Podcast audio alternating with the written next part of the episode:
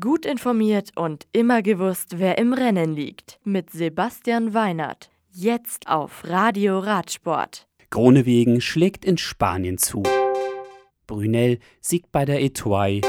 Etappe 2 der Saudi-Tour geht an Bonifacio. Villarreal.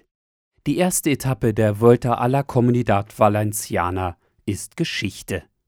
Das 180 Kilometer lange Teilstück sichert sich Jumbo-Visma-Profi Dylan Gronewegen mit einer Fahrzeit von 4 Stunden und 7 Minuten. Er schlägt Fabio Jakobsen von De König Quickstep im Sprint und lässt auch UAE Team Emirates Fahrer Alexander Christoph hinter sich. Als bester Deutscher kommt John Degenkolb auf Rang 7. Die Valencia-Rundfahrt geht mit der morgigen zweiten Etappe wellig weiter und endet am Sonntag nach 803 Kilometern. Bellegarde. Nach 141 Kilometern stand bei der 50. Etoile de Bessèges der erste Etappensieger fest und er heißt Alexis Brunel.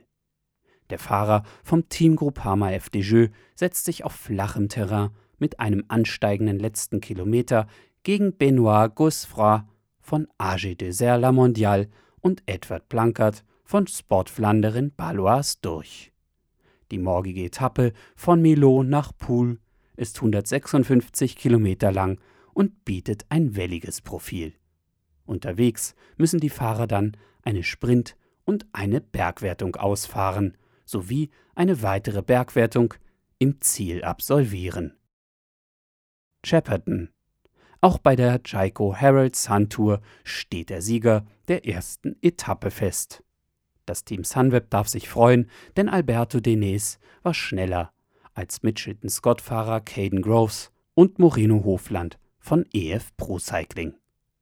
Die flache 120 Kilometer lange Etappe dauerte nur 2 Stunden und 36 Minuten und wurde mit einem Stundenmittel von 46,22 km/h gefahren. Morgen geht es dann bergig weiter und die Bergankunft liegt am Falls Creek auf 1533 Metern. Riyadh. Team Total Direct Energy Profi Nicolo Bonifacio lässt bei der zweiten Etappe der Saudi-Tour nach 182 Kilometern Phil Bauhaus von Bahrain McLaren hinter sich. Und Nasser Bouani von Akea Samsic kommt auf welligem Terrain auf Rang 3.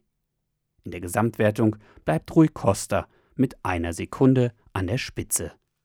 Morgen wartet wieder ein bergiges Profil auf die Fahrer. Mit drei Sprintwertungen und einer Bergwertung liegt das Ziel dann in Al Bujairi. Die weiteren Rennen. Ab Freitag finden in Südafrika bis zum Wochenende die nationalen Meisterschaften statt. Und am Dienstag ist es dann in Kolumbien soweit und die Profis starten mit der Tour of Columbia bei einer weiteren sechstägigen Rundfahrt. Das Radio für Radsportfans.